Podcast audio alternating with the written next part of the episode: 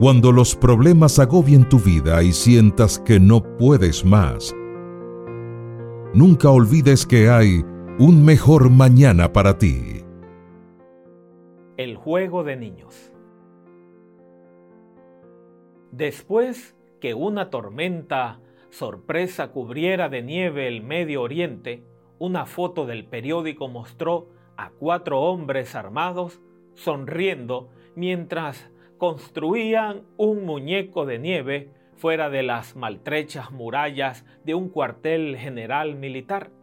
El clima invernal también hizo que se cancelara una protesta y se retrasara un debate sobre asuntos parlamentarios de mucha importancia.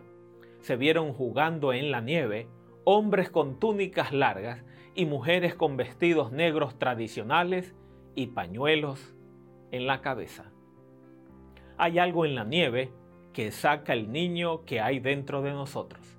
Y hay algo en el poder de Dios que nos llama a abandonar nuestras profundas hostilidades y sentimientos de importancia propia en favor de una humildad y una fe infantil.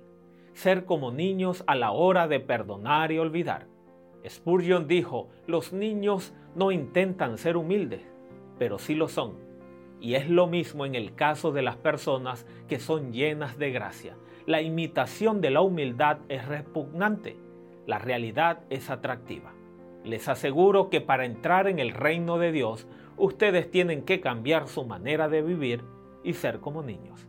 Mateo 18:3. Y así habrá un mejor mañana para ti.